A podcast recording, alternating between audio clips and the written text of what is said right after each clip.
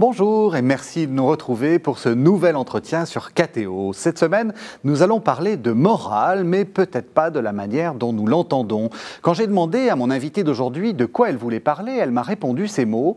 Ayant un frère trisomique et venant d'une famille nombreuse, l'expérience de la puissance de Dieu qui se dit dans la faiblesse a marqué mon existence. Il est bon de contempler dans les pauvres, les vulnérables, les marginalisés, des missionnaires de notre temps. Ils nous transmettent un rapport à la vie que l'on que l'on n'aurait peut-être pas pu imaginer. Voilà une belle définition de la morale, et elle est de vous, Laetitia Calmein. Bonsoir.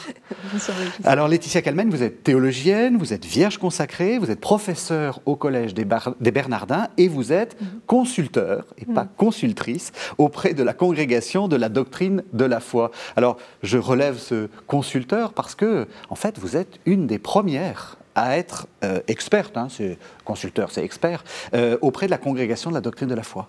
Oui, en effet. Donc euh, le pape François a voulu qu'il y ait des femmes dans cette congrégation. et donc nous sommes trois à avoir été appelés.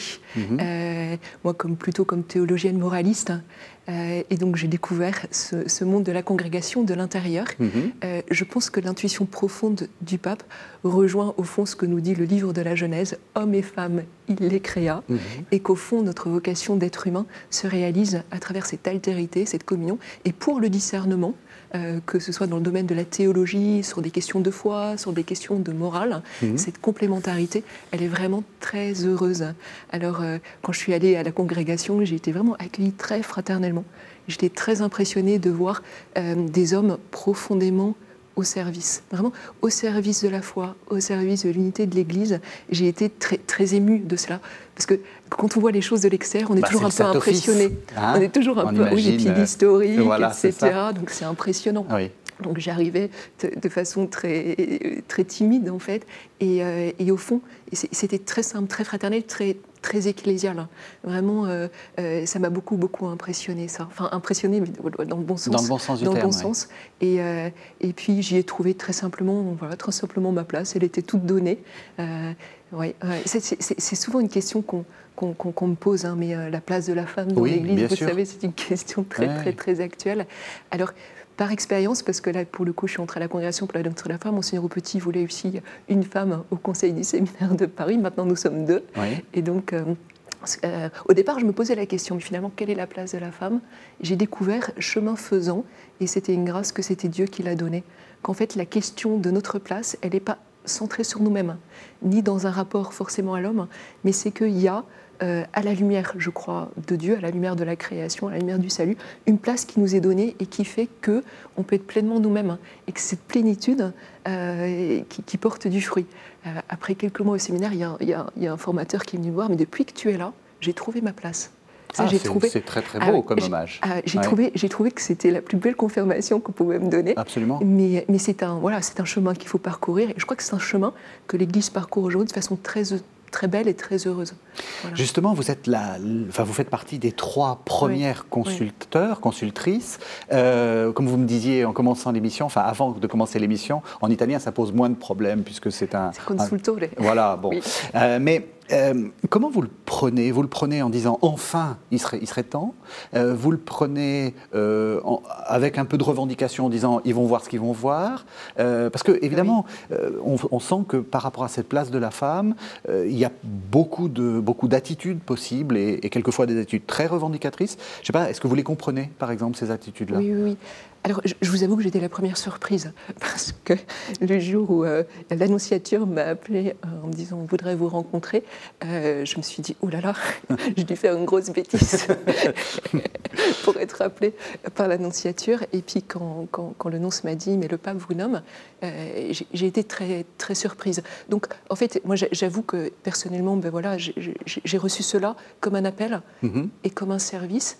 Et puis je me suis dit, bien, je suis sûre qu'il y a des meilleures théologiennes, donc euh, euh, en même temps, ben voilà, c'est un appel et, je, vais, je vais servir comme je suis. Voilà, je vais servir simplement comme je suis. Je ne suis pas du tout allée, parce que c'est certainement pas mon tempérament, de façon, de façon revendicatrice. D'ailleurs, ce n'était pas mon attitude de point de départ. Euh, bon, évidemment, j'ai, bon, je, suis infirmière de formation, mais quand je suis entrée dans, dans, le monde de la théologie, donc et qui nous met en lien forcément avec des prêtres, des séminaristes, et, qui est un milieu très masculin, j'ai petit à petit découvert non seulement la grâce d'être une femme, mhm. la grâce de vivre ce vis-à-vis, ce vis-à-vis qui, qui, je crois, ouvre à la parole de Dieu, vraiment. Ça, c'était une grâce de mon expérience à, l'Institut d'études théologiques de Bruxelles comme étudiante. Mhm. C'est non seulement qu'il y avait des, séminaristes, mais il y avait euh, euh, des jeunes femmes comme moi, laïques, qui avaient différentes, euh, différents états de vie, différentes vocations, et qu'en fait, l'étude de la parole de Dieu à travers ces, ces approches complémentaires était vraiment très, très, très heureuse. Donc, au, sens, si je vous dis ça, c'est pour vous dire que mon approche n'est pas il faut que je trouve ma place comme femme. Oui. C'est comment servir, comment servir la communion, comment servir l'unité de l'Église qui ne va pas sans cette question de l'unité de l'homme et de la femme. Alors moi, je le vis à travers un célibat pour le royaume, mhm. à travers la vocation qui est la mienne comme théologienne. Euh, et donc, mais, c'est vraiment servir au-delà de nous-mêmes. Et de ce point de vue-là, je crois qu'il n'y a rien à revendiquer. Il y a plutôt à dire ce que le Seigneur nous inspire, et puis à oser, oser être nous-mêmes et, oser la fraternité. Euh, et, je crois que du coup, l'homme y trouve sa place aussi, parce que la difficulté, me semble-t-il, hein, de la mhm. revendication, c'est que c'est une posture, en fait. C'est une posture, et quand on est dans une posture, on ne permet pas à l'autre, forcément, dans la relation, de trouver sa place et de, et, de vivre cette expérience de fraternité. Alors, c'est pas un acquis, hein, c'est un chemin. Et je pense que moi, je, vous dis très, je crois que la relation homme-femme, elle se résoudra à la fin des temps. Mhm. Donc, forcément. C'est compliqué. Euh, oui, mais Le langage est radicalement différent. Hein, je crois que Edith Stein dit, dit, que ce sont deux créatures différentes. Donc, cette différence, il faut, il faut pouvoir la vivre, pouvoir l'assumer. Moi, je pense que c'est surtout une belle aventure, un beau chemin. Et, et, puis, euh, je crois que voilà, ce qui aide beaucoup, c'est l'attitude de service et, l'humilité. Et dire que quand il y a des difficultés, eh bien plus profondément, ça veut dire qu'il y, y, a un chemin qui va se profiler. Euh, et, ça, c'est passionnant. Il ne faut pas avoir peur des difficultés, il ne faut pas avoir peur des, je crois, des, des, combats. Ils viennent nous surprendre, évidemment, ils viennent parfois nous déstabiliser. Mmh. Mais, mais l'enjeu est de dire, mais euh, il y a un salut qui est plus profond, il y a une grâce, et surtout quand on répond à un appel à une mission. Euh, donc je le vis plutôt de façon paisible et, et heureuse, avec beaucoup de, beaucoup de reconnaissance finalement euh, vis-à-vis du pape François, euh, vis-à-vis de nos évêques qui sont vraiment très attentifs, mhm. vis-à-vis des prêtres avec qui je travaille. Moi, je les trouve très courageux et très patients. Alors déjà, vous avez donné quelques éléments de votre, de votre biographie dans, votre, dans votre réponse. Euh, vous avez parlé de Bruxelles, donc ça n'est pas un secret. Vous êtes belge d'origine. vous êtes né, vous êtes né à, Bruxelles. À Bruxelles. Dans quelle, dans quelle famille avez-vous grandi et, pourquoi est-ce que ça vous a disposé à devenir théologienne Ou comment ça vous a disposé à devenir théologienne? Oui, oui. Je viens d'une famille nombreuse, donc euh, nous sommes six enfants, je suis la quatrième de six. Euh, mes parents sont plutôt de, de tradition catholique, chrétienne. Mhm. Euh, papa très, très cultivé, très, un, homme de foi qui allait à la messe tous les jours. Ça, ça m'a beaucoup impressionné d'un point de vue du, témoignage de foi mhm. et aimant l'Église jamais j'aurais entendu de la, bouche de mon père euh, une critique négative sur l'Église. Jamais. Un amour de l'Église qui est hors du commun. Maman abordait les choses de façon moins, moins intellectuelle, mmh. moins, mais plutôt de façon euh, à, partir de la charité. Euh, voilà, donc euh, la façon dont déjà euh, tous les deux nous ont éduqués, la disponibilité de maman au-delà, si vous voulez, de, notre famille. Donc on accueillait des enfants du juge à la maison, maman allait visiter des, les maisons de retraite en demandant, elle entrait comme ça, elle disait est-ce qu'il y a des personnes qui ont besoin de visite? Ça m'impressionnait ah toujours. Hein. Ah oui, une, une, une, une, largesse de cœur, une générosité qui m'a toujours beaucoup. Et puis, et puis il y a eu l'arrivée de mon petit frère Grégory. Euh, qui est, qui, est, trisomique. Et à moi, ce qui m'a beaucoup, beaucoup marqué dans mon histoire, c'est que mes parents ne nous ont pas dit, vous savez, vous allez avoir un petit frère trisomique. D'ailleurs, d'ailleurs en fait, maman l'a su à la naissance. Mhm. Euh, à l'époque, euh, le, diagnostic prénatal voilà, n'était pas... Voilà, donc elle l'a accueilli. Donc ils nous ont jamais dit, vous allez avoir un petit frère trisomique. Ils dit, vous allez avoir un petit frère qui s'appelle Grégory. Et, et, donc, je trouve ça très très beau en fait comme approche, de dire mais c'est notre petit frère grégorique et il est trisomique. Et, et, ça m'a permis toujours d'abord de, l'accueillir comme frère, de, de découvrir aussi la, sacrée personnalité qui était la sienne, et puis de découvrir pas à pas euh, ce qu'il avait apporté en termes de faiblesse, en termes de, limites humaines, et voir comment mes parents l'ont quelque part toujours mis au cœur de la famille. Je pense que c'est ça aussi qui fait qu'aujourd'hui on est une famille très unie et capable, je crois, de, capable, enfin avec la grâce de Dieu, hein, de traverser les tempêtes et les difficultés. Hein. Euh, c'est important ce que vous dites, et déjà on, va vers la, morale qui va faire le, cœur de, notre entretien. Euh, cette propension que l'humanité a à nommer les choses, et une fois qu'on a nommé les choses, on, a, on sait quelle est l'identité de la personne. Euh, il est trisomique, donc voilà, il est comme ça. Pas du tout. Mm. Pas du tout, c'est pas comme ça que ça, c'est pas comme ça que ça fonctionne. comme vous dites, c'est avant tout votre petit frère. C'est le mystère de la personne. C'était en l'occurrence Grégory, et je peux vous dire qu'il a bien sa personnalité. Et en fait, il y, a un regard euh, qui, a été, je crois, celui de ma maman, d'abord celui de ma mère sur mon petit frère, euh, qui fait que une maman, par rapport à son enfant, euh, voit l'unicité. elle est, elle est, elle est, elle est, elle est, comment dire, elle est interpellée, elle est prise aux entrailles par sa faiblesse mais en même temps, elle, a ce regard profond euh, qui fait qu'elle elle l'aime tel qu'il est, tel qu'il est. Et, je crois que papa est entré dans ce regard. Mon père était maire, mhm. maire, maire d'une petite commune qui s'appelle Drogenbos. Et, et euh, alors, il, avait cette simplicité, cette, euh, d'emmener mon petit frère partout. Donc, euh, quand il y avait des grandes festivités, etc., alors on était tous, tous ces enfants étaient bien bienvenus. Mhm. Mais mon petit frère, c'était, je crois que même que c'était mon petit frère qui finissait par faire la propagande de papa au moment des élections, tellement qu'il était, il, était lumineux. Je crois que c'était, c'était, il avait, il apportait quelque chose, non seulement à notre famille, mais, à l'entourage, à l'environnement qui, qui, était unique. pour vous raconter une anecdote, moi qui m'a toujours beaucoup marqué. Un jour, j'étais invitée, je crois, à l'inauguration de cette chapelle qui s'appelle Chapelle de la Résurrection, euh, dans, le, dans, le, quartier européen. Mhm. Euh, vous savez, je crois que c'est le lieu où euh, se vit la pastorale auprès des communautés européennes. C'est ça, c'est une nouvelle chapelle. Enfin, c'est une nouvelle, une nouvelle chapelle avec une architecture tout à fait, oui, avec une architecture assez contemporaine. exactement, oui. Et, et, maman m'avait dit, tiens, est-ce que tu peux emmener Grégory Il aimerait bien t'accompagner, etc. Je dis, bah, très très bien. Et c'était c'était le c'était l'évangile des béatitudes. Et le, le, curé, dans son sermon, dans son homélie, commence par cette phrase, je ne crois pas qu'il attendait une réponse, qui d'entre nous peut dire qu'il est heureux Puis mon petit frère se lève et dit moi. Et je peux dire qu'il y a un silence. Le prêtre a été désarçonné et je me dis, ben, voilà, ça c'est sa grâce. Et c'est la grâce qu'il a apportée dans notre famille. Mhm. Alors je dis ça, c'est pas sans mesurer aussi, évidemment, la souffrance, les difficultés, les épreuves, parce qu'il a une santé fragile, il a, il a, été opéré plusieurs fois, il a eu la scarlatine, aujourd'hui encore il est, il est marqué par une certaine vulnérabilité, il vieillit, on, le sent, il a beaucoup d'arthrose, etc. Mais mystérieusement, il, en fait, il a l'intelligence du cœur, hein. mhm. il, a, il, a, il a cette grâce, je crois, de pouvoir aborder la vie et la réalité telle qu'elle est. Et donc c'est une école de vie, je pense, qui m'a, qui m'a beaucoup, euh, beaucoup marqué, beaucoup éduqué. Déjà à la mort et à la résurrection, dans un certain sens. Plus profondément que son handicap, sa faiblesse, je ne l'ai jamais vu euh, déprimé à cause, de, à cause de son handicap et sa faiblesse. Je l'ai vu triste à cause de situations qui touchaient d'autres personnes, mais, euh, mais toujours capable de, de, se relever et, et puis d'avoir ce geste et ça, c'est pour moi, c'est très fort, hein. ce geste qui console, ce geste juste vis-à-vis de la souffrance d'autrui. Je me rappelle l'avoir emmené un jour euh, dans une communauté de l'Arche. Et puis, euh, dans, cette communauté de l'Arche, il y avait une personne qui était apparemment en dépression depuis, depuis un certain temps. Et puis, la responsable de la communauté me disait Mais, mais euh, ça fait longtemps qu'elle ne sourit plus, elle parle de moins en moins, etc. Grégory la voit et se met à genoux devant elle et puis il la regarde avec un sourire immense. Mais il la regardait de bas en haut. Mhm. Et, en fait, je me, enfin, et c'était spontané. Et je me dis, il a eu le geste qui a permis à la personne de sourire, de retrouver le sens du sourire, s'abaissant, s'abaissant, souriant, et à travers son geste très spontané, euh, avoir une attitude consolatrice.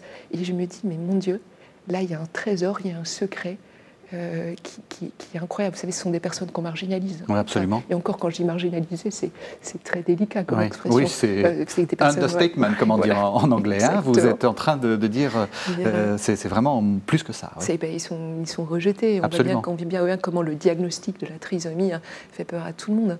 Et c'est quand même c'est vertigineux quand on a fait cette expérience-là et de se dire, mais en fait, alors je ne dis pas que c'est la trisomie en tant que telle qui porte un trésor, c'est la personne en tant qu'elle porte sa maladie, sa faiblesse, et du coup, elle est amenée à, creuser plus profondément une joie, une vie qu'elle nous communique.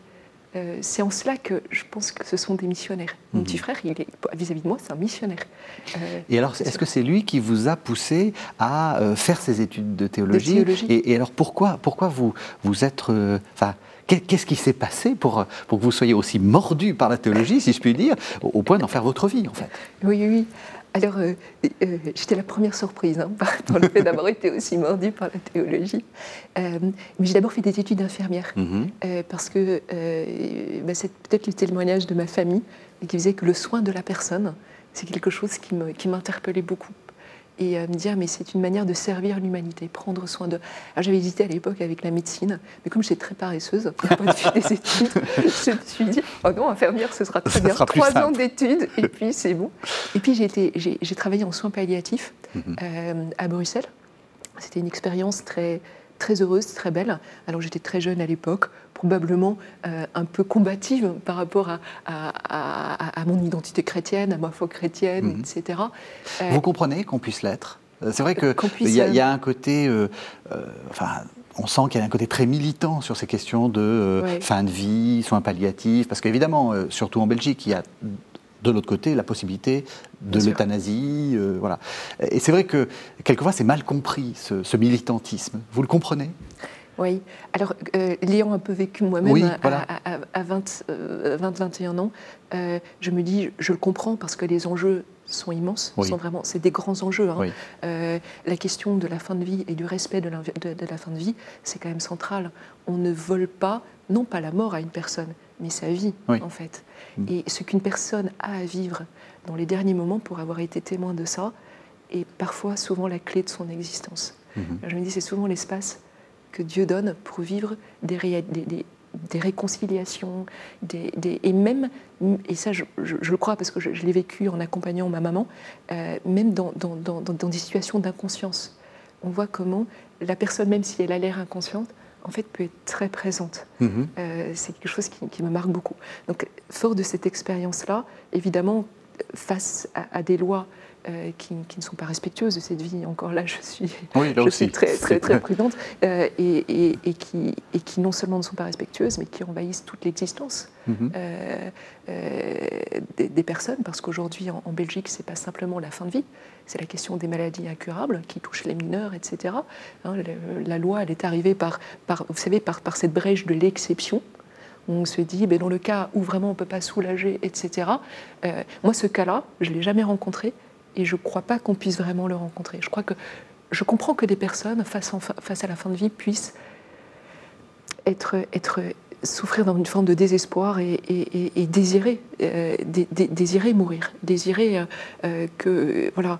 mais mais c'est précisément là où on a besoin d'un soutien, d'une fraternité, où, où l'humanité peut se révéler à elle-même à travers ces liens. Donc je pense que les enjeux, pour vous dire, sont énormes. Oui. Parce que ces liens de l'humanité touchent toute la société. Mhm. Ça, ça, je crois. Je crois que la, la question de l'euthanasie a vraiment changé le paysage en Belgique et risque de changer le paysage européen de façon, de façon très large, dans un individualisme sans borne. Mhm. euh, Parce que oui, euh, c'est vrai que cette question de l'exception, Oui. euh, on, on peut comprendre, non Oui. On peut comprendre qu'il y a des cas quand même. Vous dites, vous ne les avez Oui. jamais rencontrés. Je me fais l'avocat du diable, hein, mais, mais, mais c'est vrai on- il y a des gens qui disent, mais après tout, pourquoi est-ce que ce petit groupe de chrétiens ferait pression au nom de tout le monde? Pourquoi, au nom de leurs idées, ils nous imposeraient leur. Manière de mourir Est-ce que vous comprenez ce genre de Oui, Ah, ça, on, on- on- On les on- entend tout le temps. on, l'entend quotidiennement. Moi, je me dis, euh, c'est pas au nom des idées chrétiennes, c'est au nom du, du respect de la personne humaine Oui. et de, et de l'amour dont elle a droit euh, jusqu'au terme de sa vie. hein.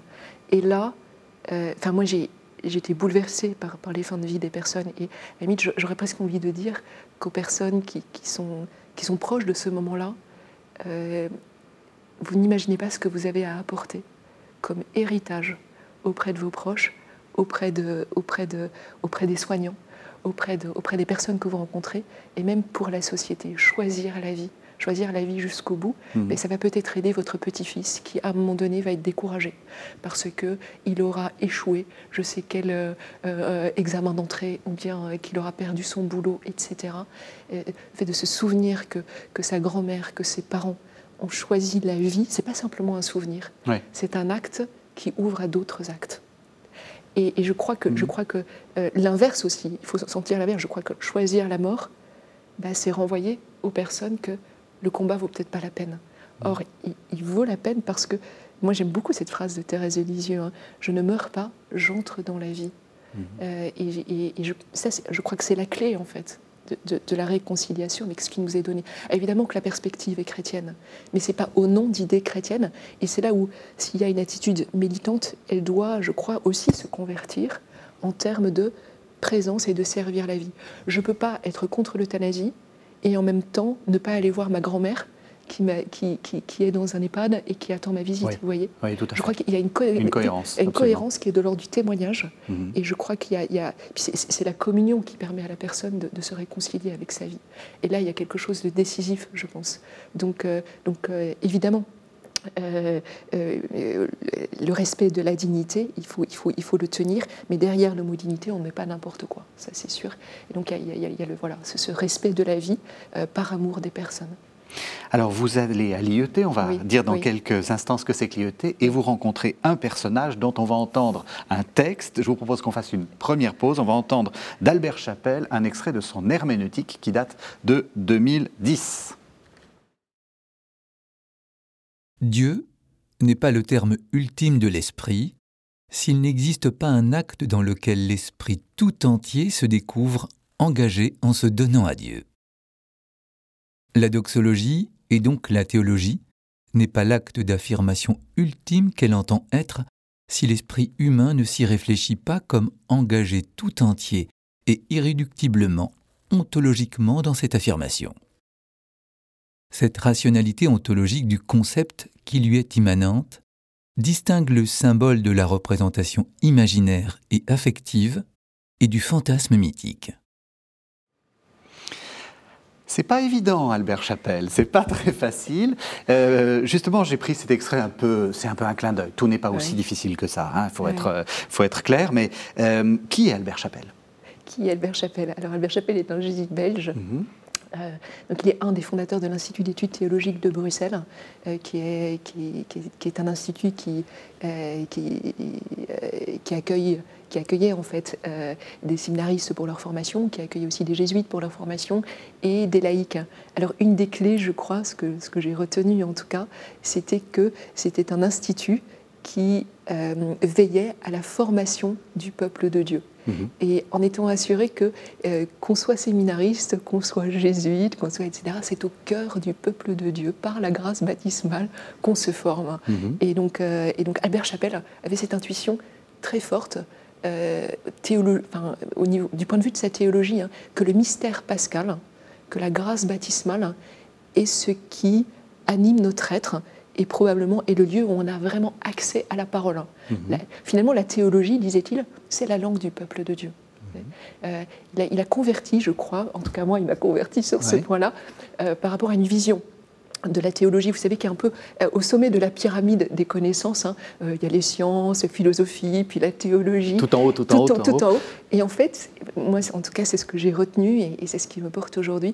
La théologie est au fondement. C'est peut-être la, parole qui est amenée à animer tous les autres langages. Je crois qu'on peut être médecin scientifique. Euh, d'ailleurs, c'est ce qu'il disait, hein. peut-être pas dans l'herméneutique, mais dans l'épistémologie. On peut être mère de famille et être profondément théologien.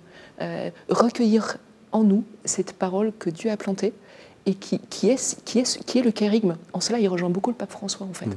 Qui est le kérigme, la mort et la résurrection du Christ, c'est la parole euh, qui, qui, est inscrite en nous, qui nous est aussi donnée de discerner dans toutes les situations que nous rencontrons. Mhm. Et en fait, moi, je l'ai étudié surtout pour, pour les questions morales, hein, parce que c'est votre, votre, thèse que vous avez fait sur Chapelle. C'est ma thèse, je, l'ai connu comme professeur.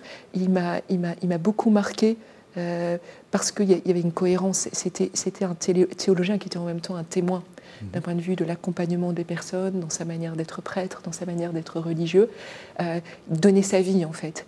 Euh, sa manière de parler, la densité de sa parole, qui effectivement n'est pas toujours évidente à comprendre, dit à quel point mais il vivait, je crois, à une profondeur euh, spirituelle et de foi euh, qui, ouvrait des portes. Moi, il m'a vraiment ouvert la porte au mystère pascal. Mhm. Et, venant, parce que vous m'avez posé la question tout à l'heure, qu'est-ce qui fait que je suis arrivée à la théologie? Donc, venant de, des soins palliatifs, c'est vraiment la, question éthique, entre autres, par rapport à la question de l'euthanasie, qui m'habitait, en me disant, je vois bien qu'il ne suffit pas d'avoir des idées, il faut pouvoir rejoindre les gens là où ils sont. Mhm. Et il faut pouvoir euh, accompagner, etc. Donc j'avais commencé une année de formation à l'IET, donc j'étais arrivée à, 21 ans, euh, comme une jeune de 21 ans, en jeans, etc. Puis comme j'étais arrivée en retard, j'étais, pour vous, pour vous donner l'anecdote, j'étais arrivée dans le sous-groupe. Hein. En fait, dans, à l'IET, il y a des séminaires qui sont rythmés par des séances générales et puis des travaux de groupe. Donc j'arrivais dans le sous-groupe, on m'avait dit, tu es dans le sous-groupe d'Albert Chapelle. Puis à l'époque, il y avait un étudiant euh, qui était déjà prêtre de Paris qui, qui présentait le sous-groupe. Donc je pensais que c'était lui, Albert Chapelle, parce que cet étudiant avait déjà des allures professorales, d'ailleurs c'est son, son, talent. Et, euh, et, donc, euh, et Albert Chapelle était là. Puis je me dis, tiens, ça, ça doit être un vieux curé qui vient se recycler. et donc, glorieusement, je m'assis à côté de lui. Et puis, euh, c'était les actes des apôtres. Et j'avais, bon, j'avais 21 ans, donc j'avais pris mon Nouveau Testament et puis, au fait, je n'avais pas conscience qu'en fait, les actes des apôtres nous référaient à toute l'histoire du ciel. Il fallait regarder dans, dans, tous les textes. C'est vous qui êtes exégète, mmh. voilà, vous regardez dans tous les textes. Et donc, je m'étais assis à côté d'Albert Schmeil, donc je regardais dans sa Bible avec lui, en pensant que c'était un étudiant. Et euh, alors, après, d'abord, il m'a accueilli avec énormément de miséricorde, je pense, et puis il m'a regardé avec un sourire qui fait, qui fait que j'ai compris que là où j'en étais, eh bien, je, je pouvais entrer dans l'intelligence spirituelle de cette parole de Dieu, hmm. avec la foi qui était la mienne. Et donc, tel qu'il était, il a pu m'offrir un, espace de croissance. Et, et, donc, euh, et donc j'ai pris goût à, la parole de Dieu et, j'ai vu comment c'était la parole de Dieu qui nous éclairait en morale. Et en fait, la hmm. thèse de doctorat, à travers un peu, qui, explore un peu la méthode de l'IET, hein, qui correspond à l'intuition d'Albert Chapelle, mais pas qu'Albert Chapelle, je crois que c'était plusieurs professeurs qui ont été à l'origine vraiment de cette fondation, et, euh, et puis qui était très animé aussi par, euh, par Vatican II. Hein, l'écriture est l'âme de la théologie. Qu'est-ce que ça veut dire d'un point de vue de la morale? Ben, Ça veut dire que la parole de Dieu vient nous éclairer profondément sur un bien qui est toujours possible. Alors, ce n'est pas un bien en termes d'idées. Vous savez, il ne s'agit pas de vouloir atteindre un idéal qui n'est pas encore à ma portée. Toutes nos vies, toutes nos situations sont abîmées par la souffrance, par le mal, par les difficultés qui sont liées peut-être à nos comportements ou bien au comportement d'autrui. Donc euh, on rame tous, on est tous d'accord, on, rame tous. Mais la question de fond, c'est comment est-ce que je suis disposée à me laisser éclairer sur le petit pas, sur le petit bien qui est possible? Et Albert Chapelle, à la lumière du mystère pascal, je crois, moi, m'a ouvert à cette manière d'aborder la morale qui est une manière d'aborder la morale à la lumière de l'espérance. Mhm. Donc on n'est jamais contraint à mal faire. La volonté, parce qu'elle se laisse éclairer par la résurrection, il n'y a rien de plus profond que la résurrection, il n'y a rien de plus profond que la vie éternelle, parce qu'elle se laisse éclairer au quotidien, eh bien, elle peut toujours s'orienter vers le petit bien qui lui est accessible. Ça, c'est magnifique. Alors, vous dites quelque chose de très important et je vais euh, vous proposer un deuxième texte. J'avais prévu de, vous le, de, vous le, faire lire un petit peu après, enfin de le faire entendre un petit peu après, mais ce que vous dites rejoint en fait tout à fait ce que dit euh, le, pape, euh, le pape François dans son exhortation post-synodale mm. à Maurice Laetitia, qui date de, 2016. Mm. Et je vais vous demander de, commenter ça, parce que pour moi, il y a quand même un changement par rapport à la morale telle qu'on se la représente, disons, traditionnellement. Alors, on écoute le pape François et puis je vous laisse euh, le, commenter. Donc c'est l'exhortation euh, à Maurice Laetitia. Mm. Contempler la plénitude que nous n'avons pas encore atteinte nous permet de relativiser le parcours historique que nous faisons en tant que famille, pour cesser d'exiger des relations interpersonnelles une perfection, une pureté d'intention et une cohérence que nous ne pourrons trouver que dans le royaume définitif. De même, cela nous empêche de juger durement ceux qui vivent dans des conditions de grande fragilité. Tous, nous sommes appelés à maintenir vive l'attention vers un au-delà de nous-mêmes et de nos limites. Et chaque famille doit vivre dans cette stimulation constante. Cheminons famille, continuons à marcher. Ce qui nous est promis est toujours plus. Ne désespérons pas à cause de nos limites mais ne renonçons pas non plus à chercher la plénitude d'amour et de communion qui nous a été promise. Voilà, alors moi, c'est cette phrase du, pape qui m'a euh, vraiment surprise.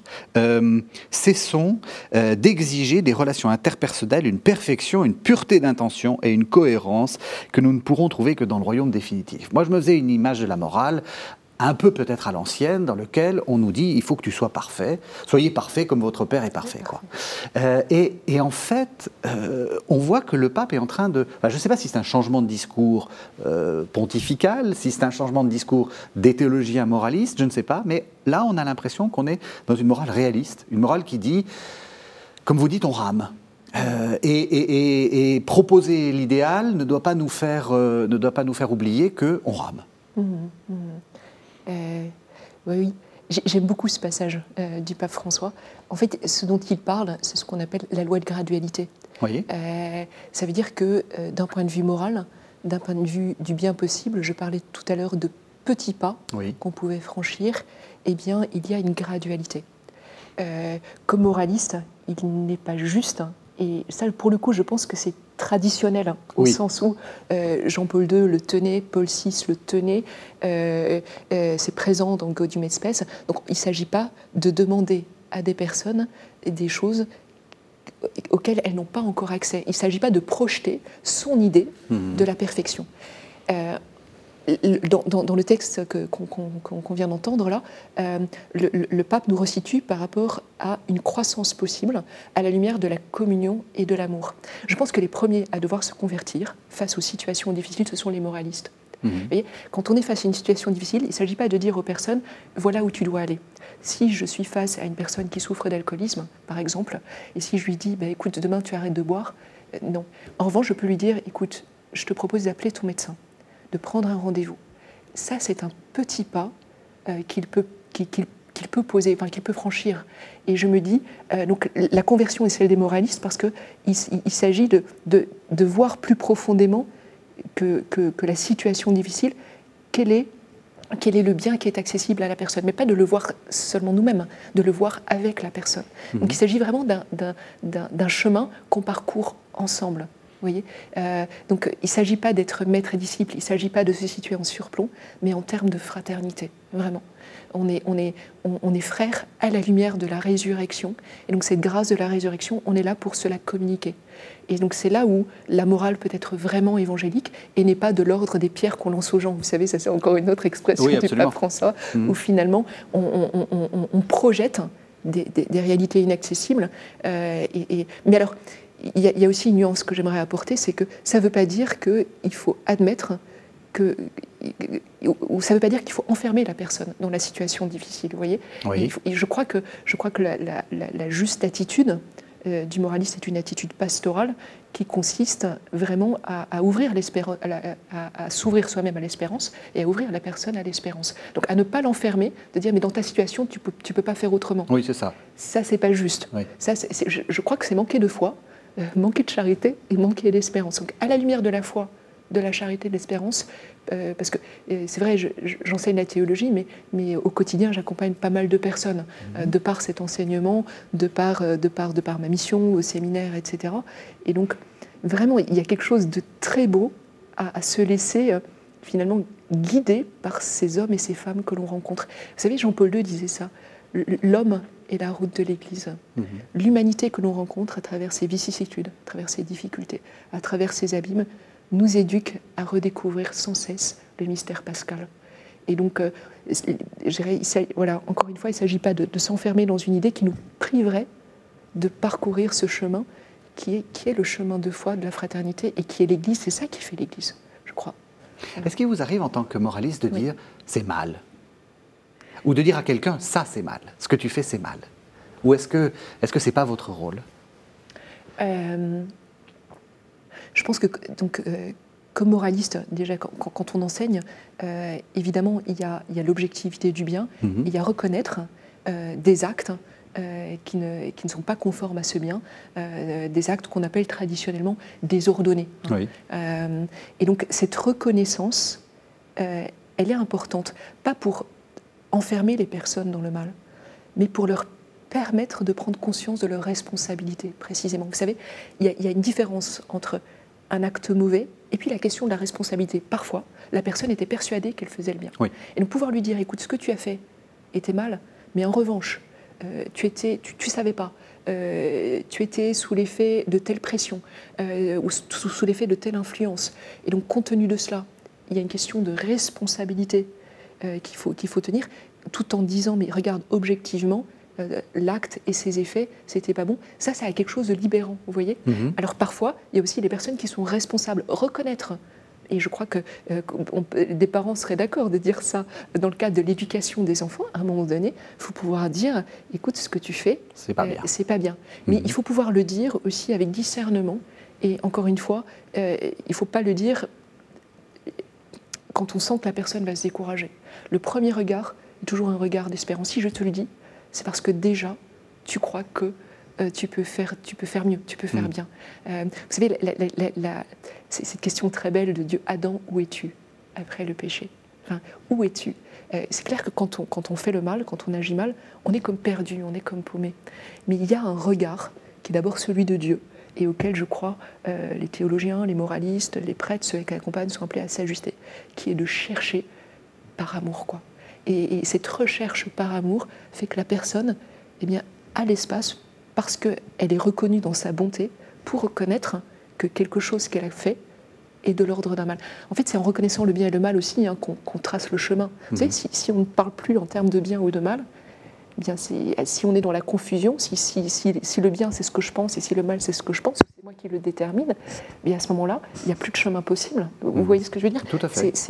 Donc l'objectivité est importante. Il faut pas, je veux dire, voilà, il, faut le, il faut avoir, euh, il faut le dire avec discernement. Ce que j'entends aussi dans ce que vous dites, c'est qu'il ne faut pas rompre la relation. Parce que très souvent, j'entends euh, ici à KTO, et puis dans, la vie de manière. Euh, les gens qui me parlent, euh, des gens qui me disent j'ai rompu avec mes petits-enfants ou avec mes enfants parce qu'ils ont divorcé ou parce qu'ils ont fait telle chose, etc. Qu'est-ce que vous leur dites? Est-ce c'est est-ce qu'on peut est-ce qu'il est légitime de couper une relation au nom des idées ou au nom des principes? Oui. C'est une question difficile, hein, c'est une question douloureuse pour beaucoup de gens, mais oui.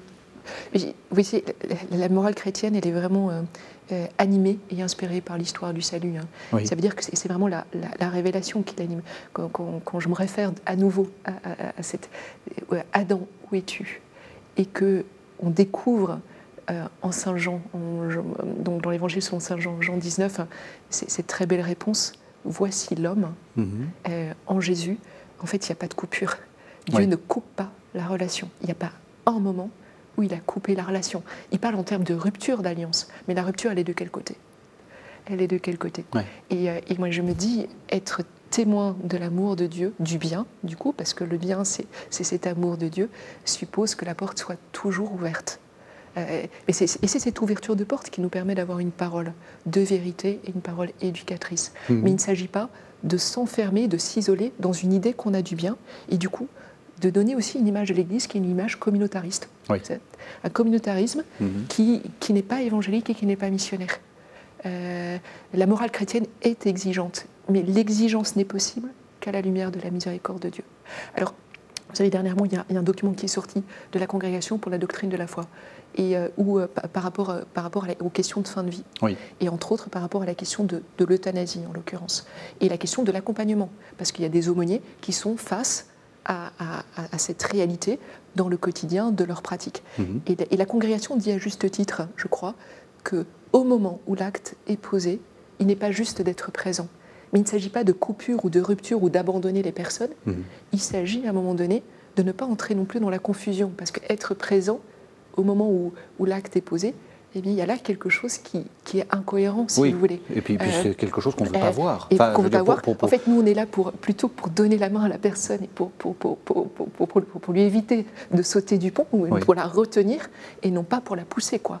Et donc, or, en fait, l'euthanasie pousse. Et donc, euh, être présent à ce moment-là, indirectement, c'est quand même. Ben voilà. Donc, vous voyez, alors, je, je prends cet exemple-là parce qu'évidemment, il y a des lieux où il faut se retirer. Mais se retirer et prier, enfin ne veut pas dire abandonner la personne, parce qu'on peut continuer à prier pour elle, vraiment. Euh, et l'accompagner jusqu'à la salle où on va faire l'injection. Euh, alors, je ne sais pas si j'irai jusque-là, ça, ah parce que pour le coup, euh, pour le coup, jusqu'à la salle, vous savez, c'est Non, vous voyez ce que je veux dire. Mais ne pas, rompre, ne pas rompre le dialogue. Savoir que la personne peut faire appel à vous euh, si elle veut en reparler. C'est plus. vous avez raison. parce que, parce que sinon, on arrive à des, situations un peu. Un peu euh, enfin voilà, je, oui, ou un peu militante en disant, en disant on l'accompagne jusqu'au bout, puis après on, oui, vous avez raison. Il faut Moi, être plus prudent. je pense qu'à une personne, d'ailleurs, à une personne qui, qui aurait choisi d'avoir recours à l'euthanasie, avec qui on a parlé et puis qui reste sur sa décision, euh, moi, comme accompagnatrice, je dirais volontiers, écoute, euh, je ne suis pas d'accord.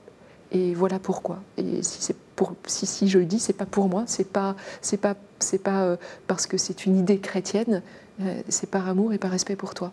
Et, sache que si tu veux en reparler, je reste disponible. D'accord. Je pense que c'est plutôt cette attitude-là mhm. qui me semble ajustée. Mhm. Et, et voilà. Alors, euh, on va revenir, en, on est à la fin de l'émission, mais on, va revenir presque au début. Euh, vous avez fait un choix que, quand même, j'aimerais que vous nous expliquiez. Vous êtes, vous êtes vierge consacrée. C'est un choix qui est que beaucoup de gens comprennent et beaucoup de gens ne comprennent pas. C'est assez étrange. Il y a des gens qui, sont très, oui, très, très en phase avec ce genre de, de décision et d'autres pas du tout. Comment vous en parlez? Comment euh, Je ne vous demande pas quel, ce qu'il y a dans votre fort intérieur, euh, est, mais, mais, vraiment comment vous en parlez? Euh, c'est une vocation très ancienne d'abord. Hein. C'est la première forme de vie consacrée euh, dans l'Église. Très vite, à la lumière de la résurrection, il y a des hommes et des femmes qui ont voulu euh, vivre un célibat pour le royaume. Avant même le monachisme, ça il faut le dire. Hein. Avant, le monachisme. On est vraiment dans une très très ancienne euh, habitude. Et, donc après, il y, a eu, il y a eu le monachisme, il y a eu la vie religieuse qui s'est développée, et, on avait peur pour les vierges consacrées parce qu'elles se, faisaient enlever. Donc du coup, on leur a demandé de vivre plutôt dans le cadre de la vie monastique, etc. Mm. Donc ce qui fait que cette vocation est a un peu euh, euh, disparu du paysage. Mhm. Euh, elle, est revenue au jour à, la lumière de Vatican II, et, je crois qu'il y a quelque chose de prophétique par rapport à la question qu'on a évoquée tout à l'heure du vis-à-vis homme-femme dans l'Église. Mhm.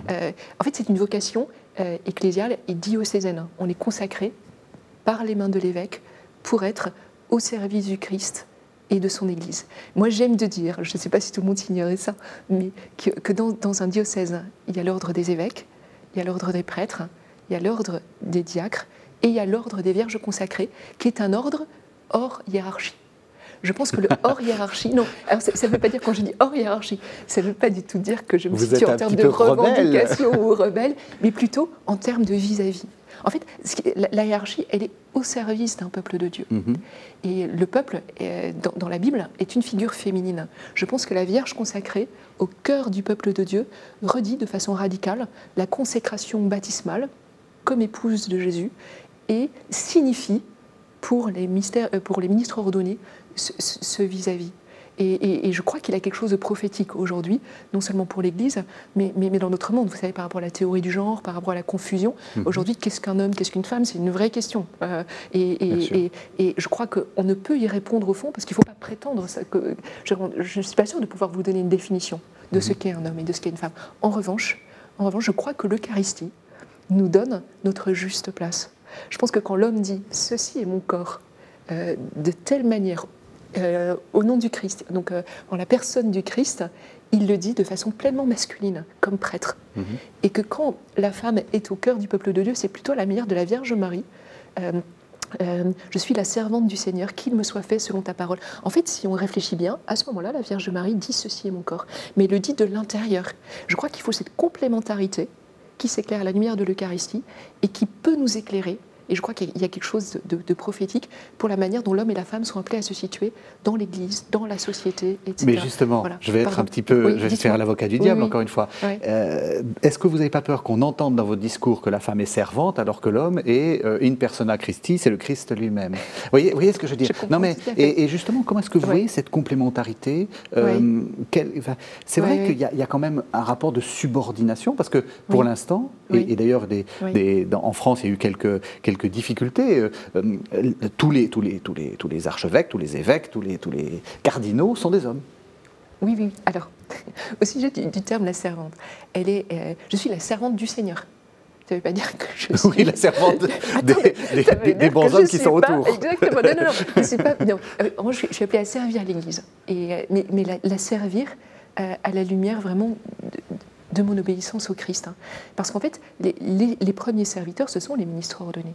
Je pense qu'ils sont au service de la grâce baptismale. Hein. Mmh. Je veux dire, des charismes de chacun.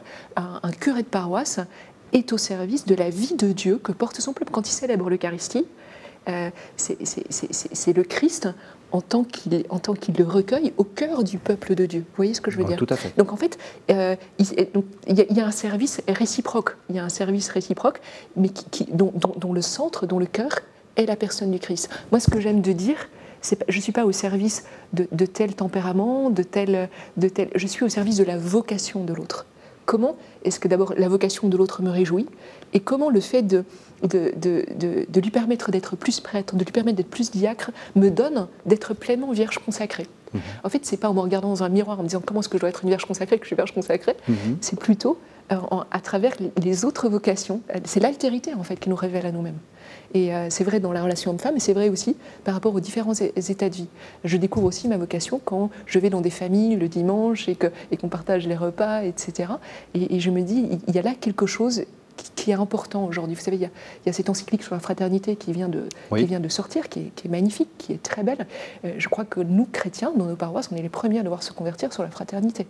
Euh, on vit la paroisse de façon très individualiste. J'ai coché ma case messe, ma case confession. Euh, non, mais j'exagère, je caricature un peu. Et c'est ce que le, pape appelle le pharisaïsme, bah, euh, c'est-à-dire la, liste des, choses à faire et puis ce, côté très je fais ça aussi pour les autres. Oui, un, peu. Hmm. Or, en fait, est-ce que, est que je suis vraiment au service de, ce que, de cette vie qui, qui, se dit au cœur du peuple de Dieu? Je crois que la présence des Vierges consacrées dans une assemblée rappelle, rappelle cela voyez? Rappelle un peu le parfum de l'évangile, en fait. Mhm. Euh, cette dimension gratuite. C'était très beau. Il y, a eu, il n'y a pas longtemps, à Paris, des consécrations de vierges.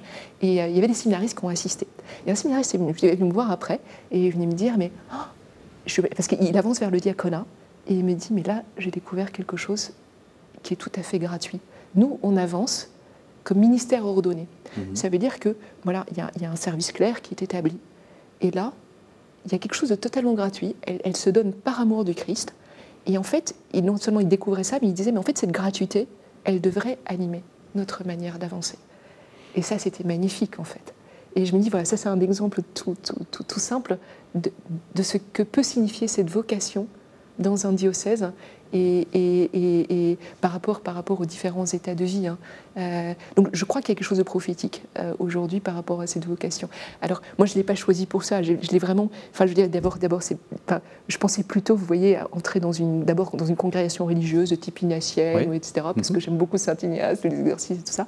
Et c'est là où on se dit, parfois on peut avoir des idées de sa vocation, puis à un moment donné le Seigneur donne une joie, quelque part, qu'il n'enlève plus jamais. Et là vous comprenez que c'est votre lieu. Et, donc c'est là où vraiment le Seigneur guide. C'est le Seigneur qui conduit et qui fait que je suis vierge consacrée à Paris, venant de Bruxelles, etc. Si je vois la cohérence, je me dis qu'il n'y a que Dieu qui peut la comprendre. voilà, après, après, euh, à la grâce de Dieu, et, comme c'est lui qui donne la cohérence, c'est lui qui montrera aussi pour la suite. C'est ça la consécration, hein, c'est de s'abandonner au fond, au cœur de notre histoire, à la grâce de Dieu. On arrive à la toute fin de l'émission. Euh, d'un mot, euh, vous êtes donc vous êtes euh, consultrice, je préfère ça, mhm. à, la, congrégation. vous êtes professeur de théologie. Pour vous, quel est le prochain grand chantier de la morale? Quel est le, ce, sur quoi il faut vraiment travailler? Et ce à quoi vous invitez les gens qui ont envie de faire de la morale? Oui. Alors, je pense que pour bien faire la morale, il faut éclairer les fondements anthropologiques. Oui. Qu'est-ce que l'homme et ce pourquoi il est fait. Alors c'est une question qui nous habite depuis l'éternité, mais euh, parce qu'en fait aujourd'hui, euh, il faut voir ce que, ce que, notre société porte comme interrogation. Le pape, dans son encyclique sur la fraternité, insiste beaucoup sur le bien commun. Il faut revenir à un sens parce que le terme habituellement utilisé, c'est intérêt général. Donc c'est le subjectivisme et le relativisme. On voit bien comment le bien objectif n'est plus compris, il n'est plus perçu. Il faut tenir compte de ça. Et donc ça veut dire qu'il faut retrouver le sens de la bonté de la création, en tout cas l'annoncer d'un point de vue anthropologique. L'homme est créé bon. Comment est-ce que cette bonté se dit? Pourquoi est-ce que quand il fait ça, il se fait mal? Donc les fondements anthropologiques, à la fois de l'être humain, de la nature humaine, de ce qu'est une personne, et puis, je crois, un des grands chantiers, c'est l'être homme et femme, vraiment, pour, pour, que, pour que cette complémentarité puisse humaniser les différents lieux de la société, le travail, la famille, parce qu'on entre dans une, dans une, je crois, dans des dérives numériques Alors je ne suis pas contre le numérique, Mhm. le numérique est un outil, Euh, mais quand c'est le numérique qui vient guider l'action, on se déshumanise, un peu le transhumanisme. Et donc en fait, je, je crois qu'en revenir à- à- au fondement anthropologique permet de resituer la technique ou bien les mesures hygiénistes aujourd'hui par rapport au coronavirus à leur juste place. En fait, la société manque de, de repères anthropologiques. Donc ça, je crois que c'est le grand chantier euh, qu'il bien, faut... voilà, euh, L'appel est, lancé. Un tout grand merci, Laetitia. Calmen. Ben, Merci, pour, ce, pour cet entretien qui est passé très très Très vite. vite. merci à vous. Merci de nous avoir suivis. Vous savez que vous pouvez retrouver cette émission sur le site internet de la chaîne www.ktotv.com. On se retrouve la semaine prochaine.